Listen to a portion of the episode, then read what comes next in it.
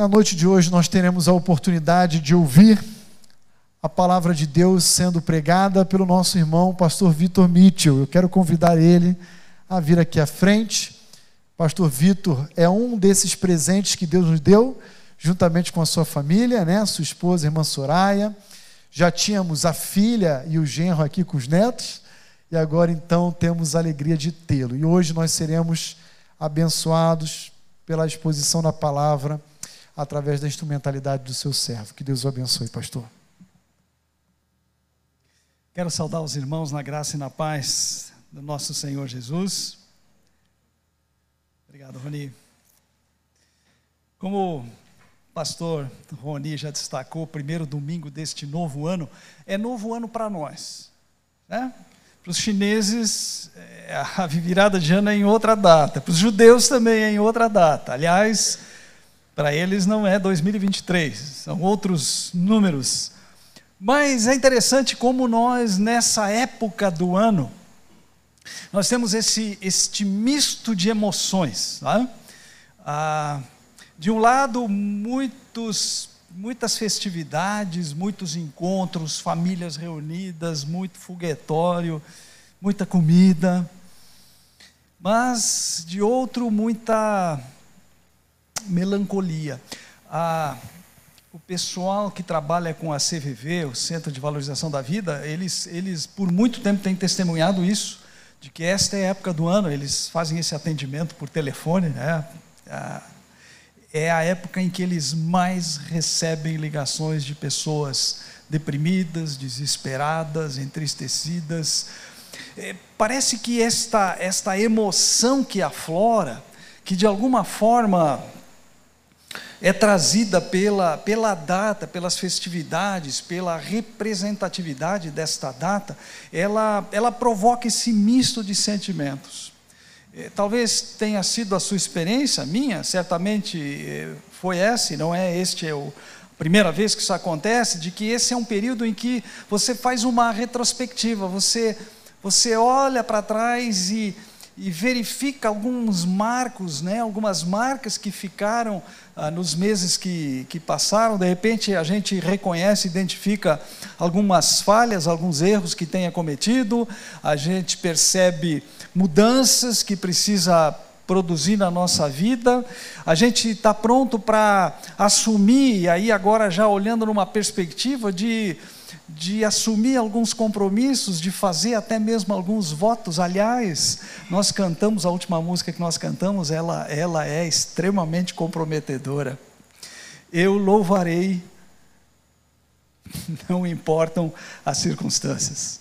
Isso vai totalmente contra a nossa natureza, né? vai contra aquela nossa inclinação normal. Nós normalmente dependemos das circunstâncias para eh, estabelecer o nosso clima a, o, o clima do nosso coração, das nossas emoções e até do nosso louvor.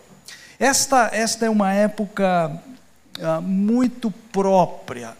É um tempo, de um lado, de muito cansaço, de muita correria, de muito atropelo, de outro lado, a, a necessidade, aquela compreensão que nós temos de que, bom, é, há que prosseguir.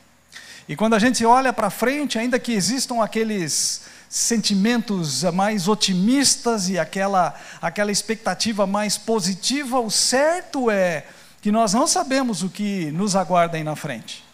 Assim como podem vir bênçãos, podem vir nuvens negras que escondem ah, momentaneamente essas bênçãos de Deus.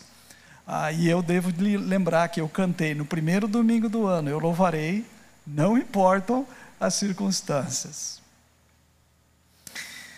Ser fiel a Deus, nos tempos do antigo Israel, tempo do profeta Abacuque, tempo do profeta Jeremias, não, não era uma tarefa propriamente fácil.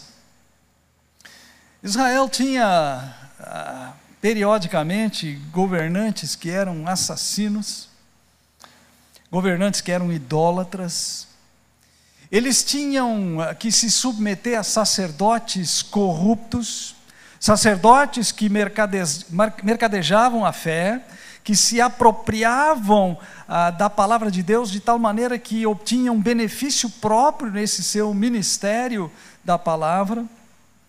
O povo, o povo de Israel que estava é, debaixo desses governantes e desses sacerdotes, invariavelmente era um povo volúvel, era um povo inconstante, ah, que uma hora andava para um lado, mas dependendo da maré mudava de lado e, e ia para outro, para outra direção.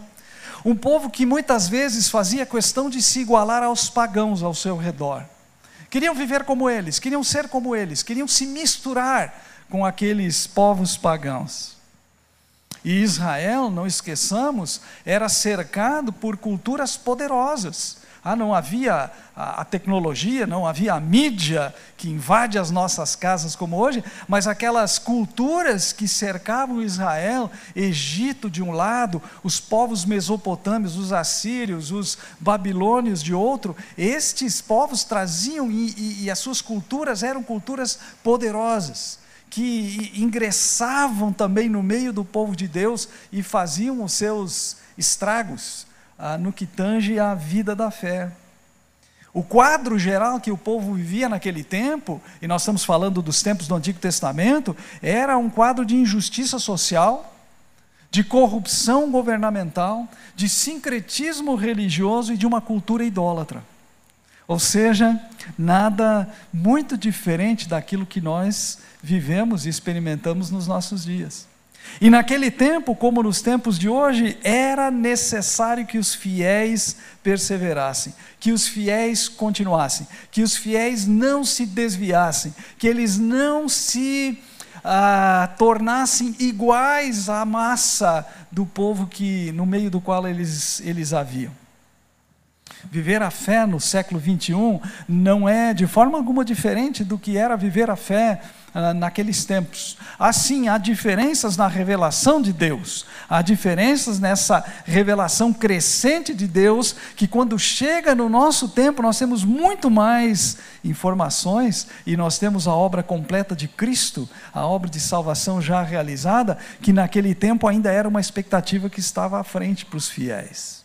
Mas ainda que Israel e igreja sejam povos distintos, tenham relacionamentos distintos com Deus, a vida da fé, naquele tempo e hoje, ela necessita de perseverança.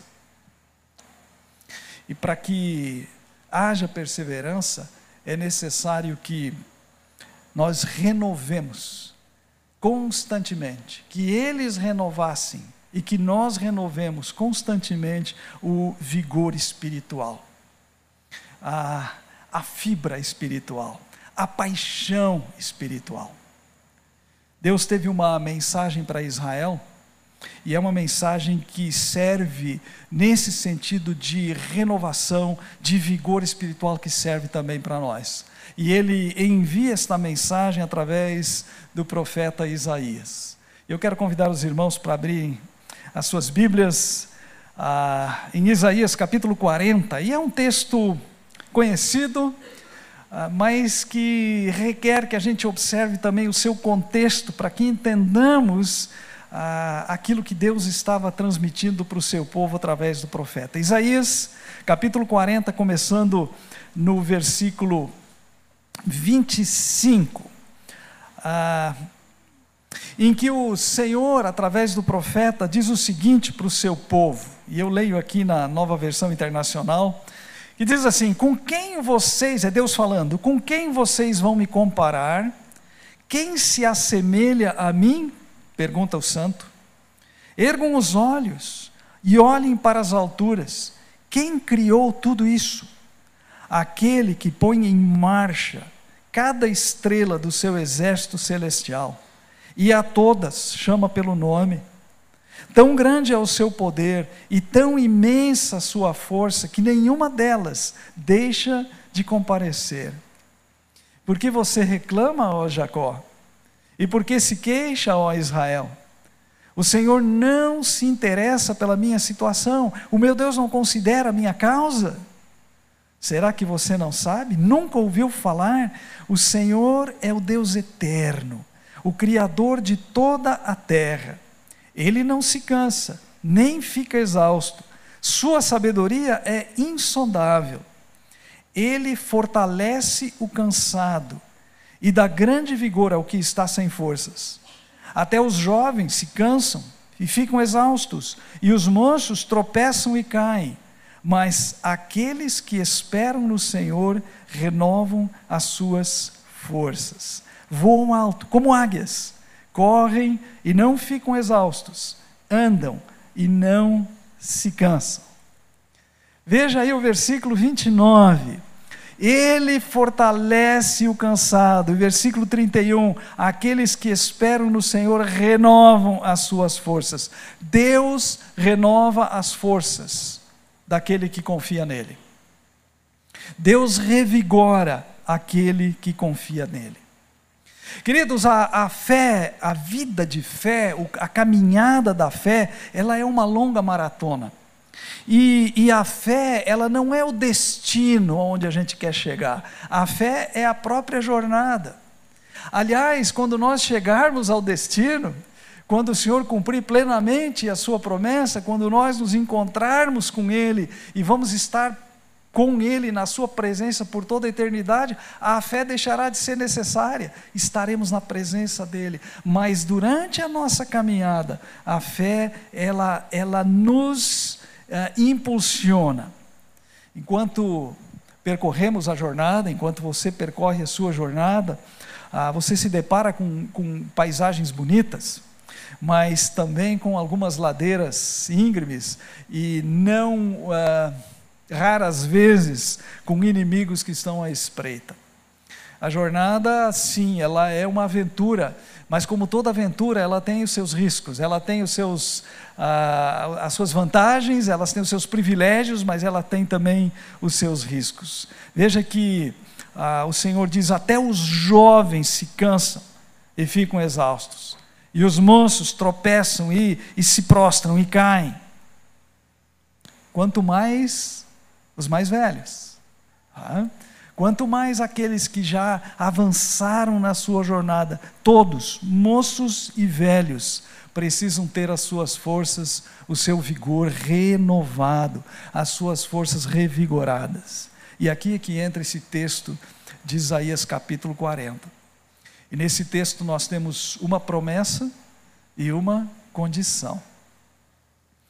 Uma promessa de Deus de renovação e uma condição de esperar no Senhor. Mas, primeiro, dê uma reparada aqui no contexto.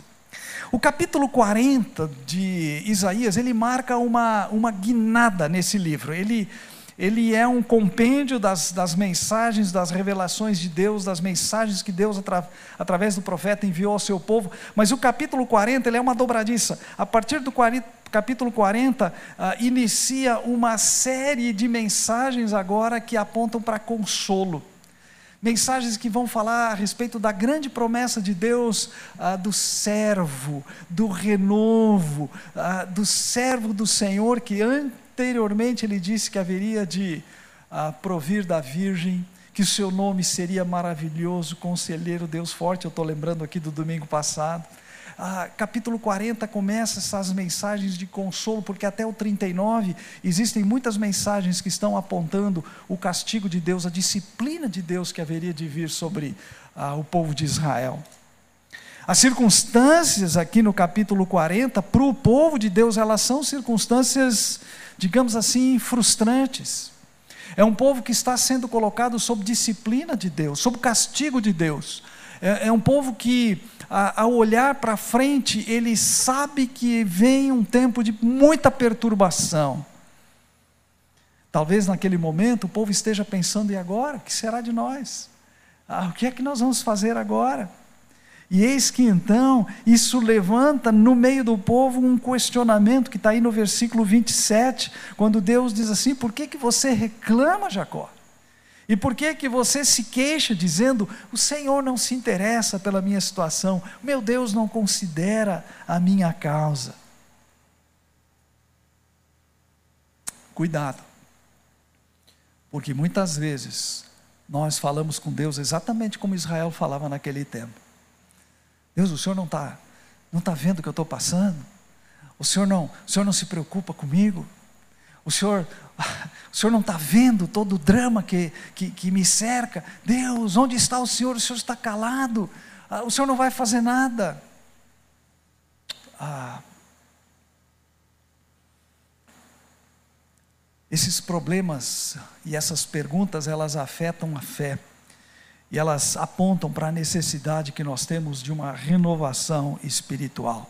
E há dois problemas que afetam profundamente a nossa fé, e eu gostaria de tocar nesse ponto, nessa, nesse primeiro domingo do ano, quem sabe você esteja passando por um momento assim, como o povo de Israel passava lá. E Deus está dando aqui uma palavra de advertência, cuidado com isso. O primeiro problema é uma visão inferior, uma visão medíocre de quem Deus é.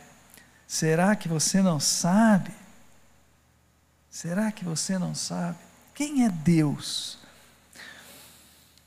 O povo de Israel estava reduzindo Deus a alguma coisa comparável. Por isso o profeta diz no versículo 25: Com quem vocês vão me comparar? Quem se assemelha a mim?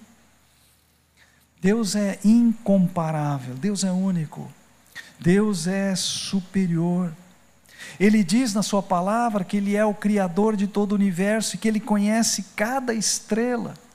E, e, e, Ele dá ordens e cada estrela obedece a Ele. Você sabe quantas estrelas tem no nosso universo?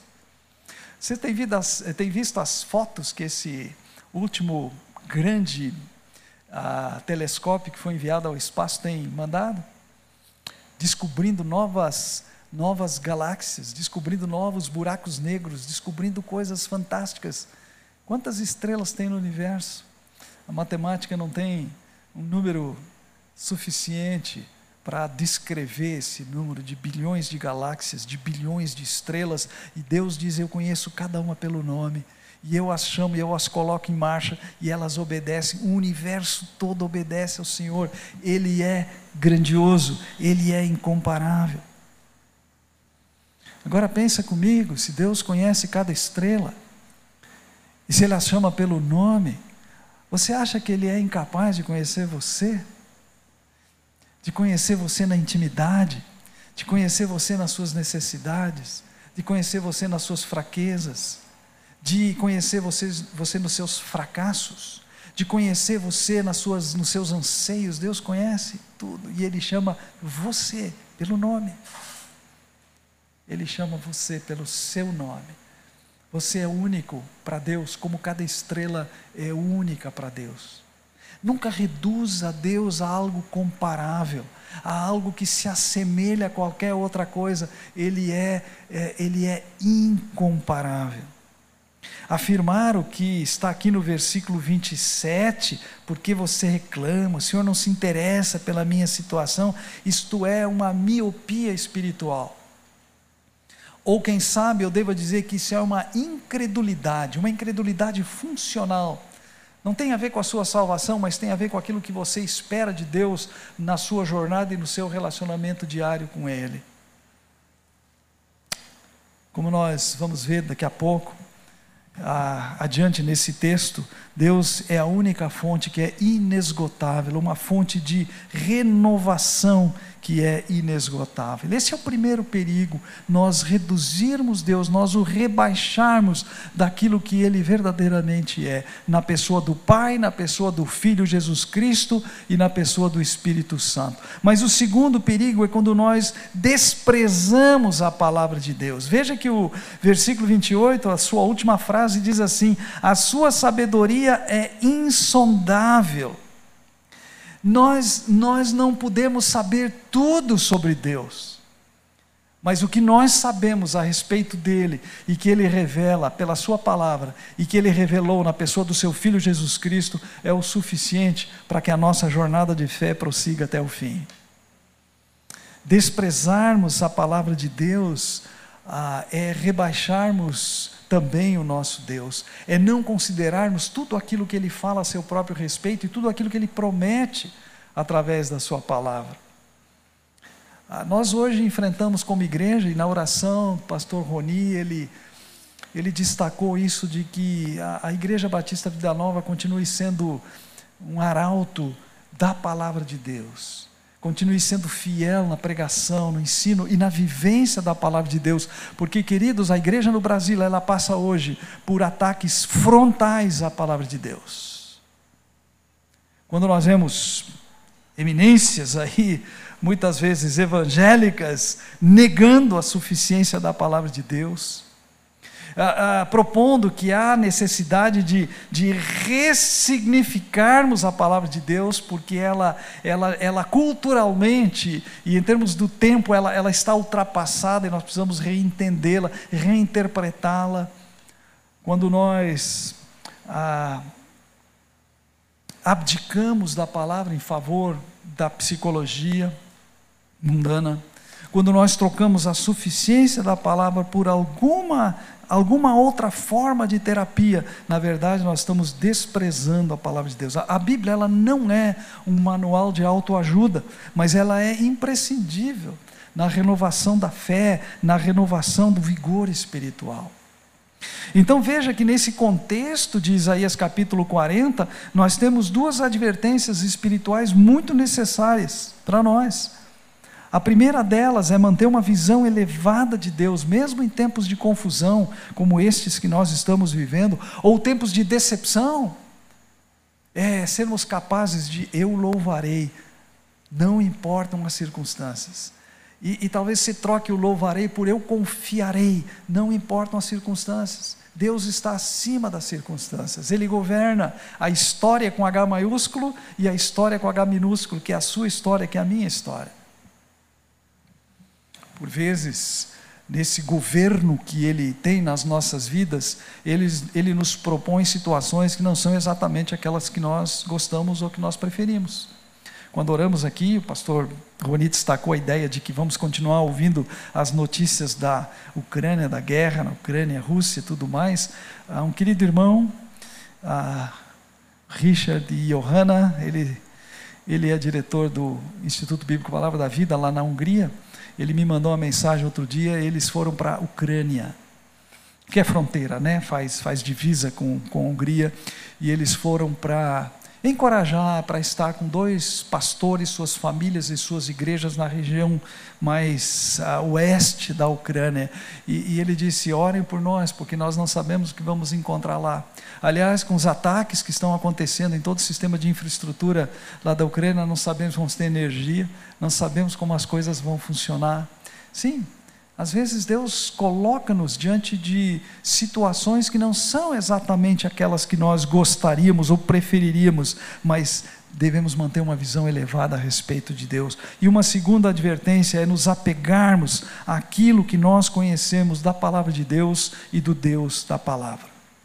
Posto isso, compreendendo esse contexto ah, de Isaías 40, agora palavras de consolo, palavras de exortação para que eles prossigam, ah, nós vamos ver que Deus tem para o povo de Deus, para o seu povo lá do Antigo Testamento, uma promessa e ele tem uma condição. E a promessa qual é? Versículos 29 e versículo 31. Ele fortalece o cansado, ele dá grande vigor ao que está sem forças. Aqueles que esperam no Senhor renovam ou têm as suas forças renovadas, voarão alto como águias, correrão e não ficarão exaustos, andarão e não se cansarão. Pense bem no que isso significa para nós também, cristãos, crentes agora do século 21. Não se trata de nós termos uma capacidade pessoal é, de vigor, de força, de nos mantermos, de resiliência, né? Palavrinha aí que está na moda.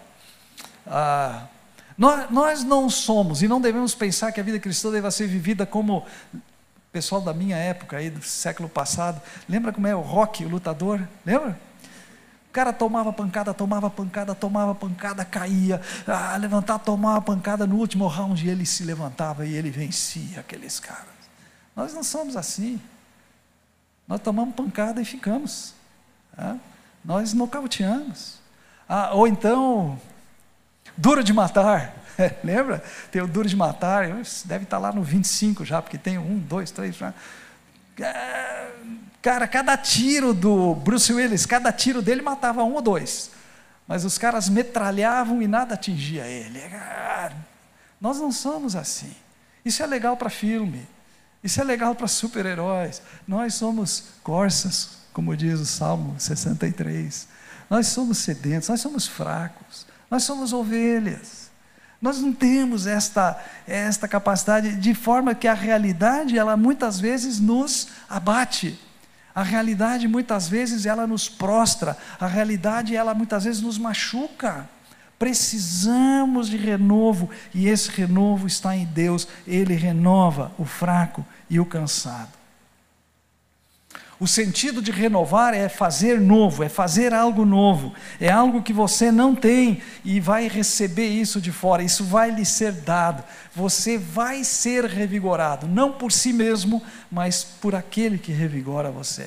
E revigorar, nesse sentido, é, é força para prosseguir, é força para perseverar, é para suportar, para persistir na esperança. É a renovação da sua fé é um novo vigor para a sua fé. Renovação espiritual ela não é coisa apenas para o primeiro domingo do ano. Renovação espiritual ah, não apenas é uma coisa possível, ela é necessária na sua vida e na minha vida. Se nós não recebermos esse vigor que vem de Deus, nós vamos enfraquecer, pouco a pouco. Vamos ficar anêmicos espiritualmente. E, e, e à medida que isso vai acontecendo, nós começaremos a ser vencidos pelos medos. Esses últimos dois, três anos, dois anos especialmente, eles têm revelado quanto os cristãos padecem de medo. Medo de uma enfermidade, medo da morte. Outro dia eu conversava com um irmão lá na cidade de Atibaia que se queixou, que estava desanimado, ele passou por um sério problema de saúde, assim sério, e, e, e aquele problema ah, ah, gerou nele um, um, um, caos espiritual e um, um, caos emocional. Ele disse: eu, eu, eu estou com medo. Eu digo: Você está com medo de morrer? Lá é muito melhor. Quem tem que ter medo de você morrer somos nós que ficamos, mas. E, e essa palavra essa pergunta o agrediu de certa forma. Porque nós não gostamos de ser confrontados com o medo, mas ele nos vence, ele nos derrota.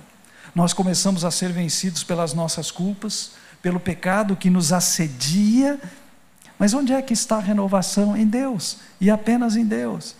A renovação não está em coisas visíveis, a renovação espiritual não vai acontecer porque mudou o governo, porque mudou a folhinha do calendário, a renovação está em Deus. Paulo, Paulo testemunha disso, contando a sua própria experiência, 2 Coríntios capítulo 4, ele diz assim, ainda que a gente esteja a se desgastar exteriormente, o ministério desgasta, a vida cristã desgasta, ela machuca, interiormente nós estamos sendo renovados dia a dia, renovação diária na presença de Deus.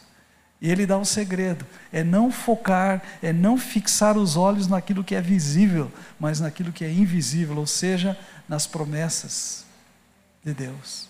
As coisas visíveis, elas, elas passam. As coisas visíveis, elas ficam. Mas as invisíveis, estas são eternas. Eis o segredo de Paulo.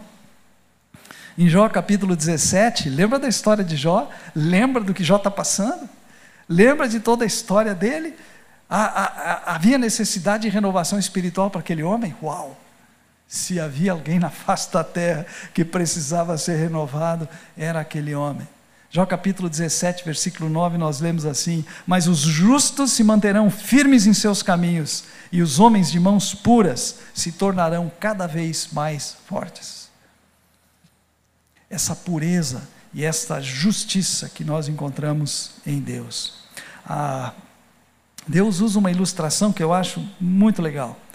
É, quando diz no versículo 31 que aqueles que renovam as suas forças no Senhor voam alto como águias. Você já, você já, já, já, já estudou alguma coisa a respeito de águias? Eu, eu vi uma história muito interessante nos últimos dias, de que tem um tipo de, de corvo que ele, ele tenta, ele pousa no lombo, né, na, na, nas costas de uma águia, e ele quer derrubá-la, ele quer prejudicá-la, ele quer machucá-la. Sabe o que, que a águia faz? Ela, ela começa a subir. E ela sobe. E ela voa cada vez mais alto.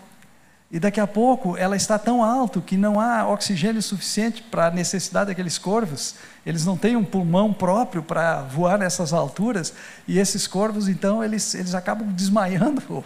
Sei lá, tem alguma coisa e eles caem. Águias. Águias são altaneiras, águias voam alto. Águias têm uma visão aguçada. As águias são capazes de enxergar um pequeno, um pequeno animalzinho, como um camundongo, a mais ou menos dois quilômetros de distância, elas, elas enxergam, elas, elas têm o quadro todo. Águias, águias não se abalam com qualquer ventinho, elas voam acima das nuvens. Águias. E Deus diz que aquele que renova suas forças no Senhor, ele voa alto. Ele voa alto. As águias são aqueles que louvam, não importam as circunstâncias. Charles Swindoll, num dos seus livros mais fantásticos, ele faz uma comparação entre as águias e os perus. Aqui no Brasil a gente falaria de galinhas. Tá? É, americano ele fala dos perus e ele diz que as galinhas ou os perus é, eles vivem ciscando, procurando as minhoquinhas, procurando as besteirinhas. Eles estão sempre de cabeça abaixada, mas as águias e não é por outro motivo que o título do livro é Como Viver Acima da Mediocridade, como viver acima da média, renovando as suas forças no Senhor. Eis aí a promessa que Deus, que Deus nos dá. Como é que nós podemos viver acima das circunstâncias, ter uma visão ampla, uma visão aguçada, a vermos o quadro completo e não apenas um borrão passageiro à nossa frente. Deus deseja, meu querido, minha querido, minha querida irmã, Deus quer renovar a sua força. Deus quer fortalecer o seu vigor. Ele promete fazer isso.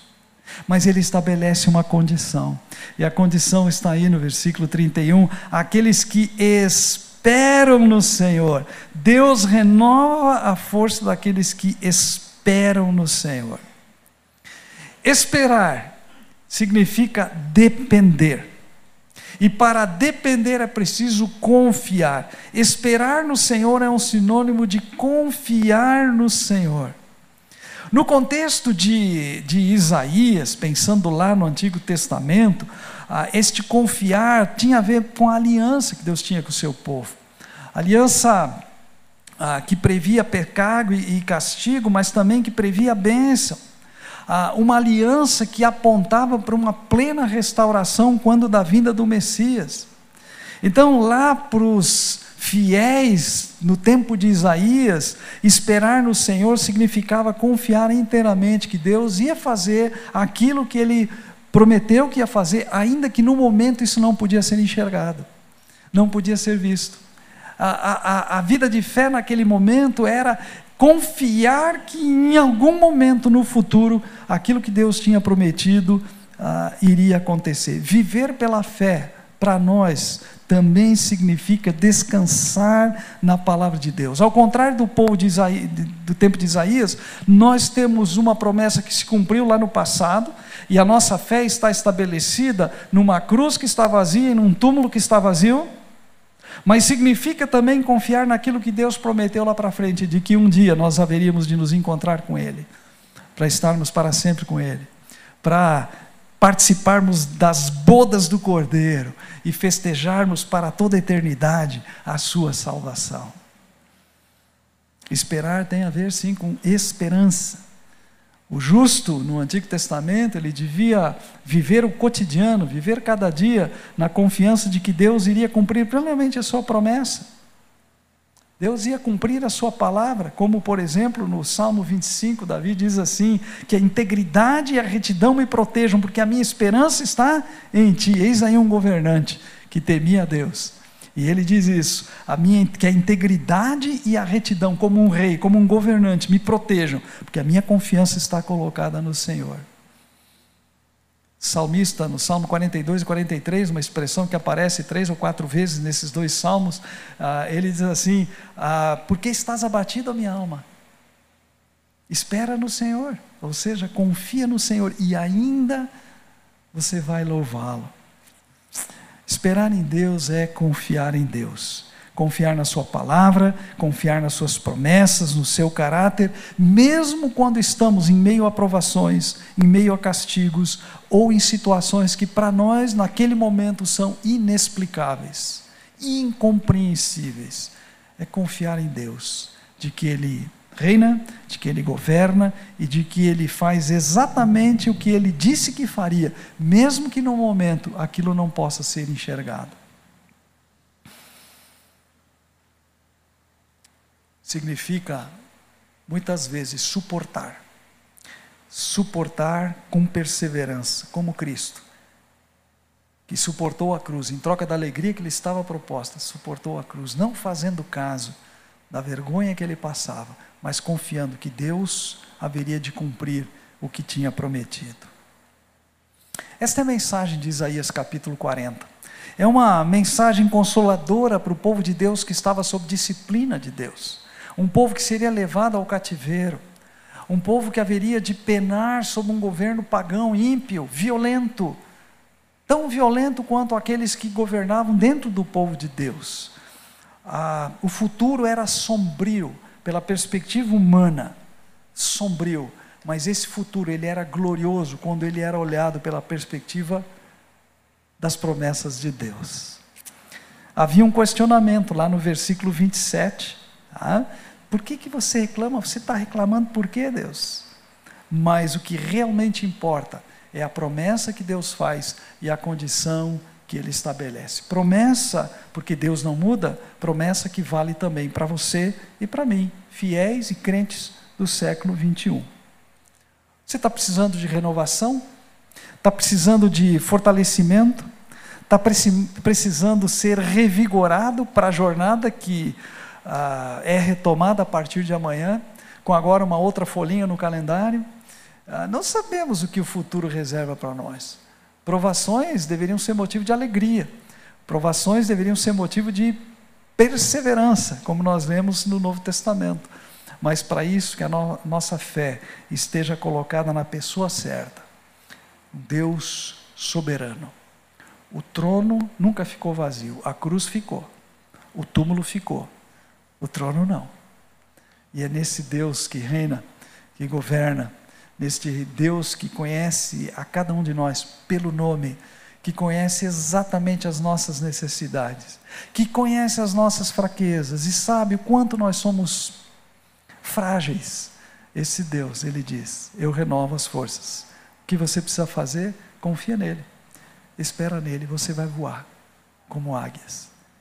Que 2023 seja para você e para mim, para nós como igreja, um tempo de voos altos. Voos altos. Louvarei ao Senhor, não importam as circunstâncias.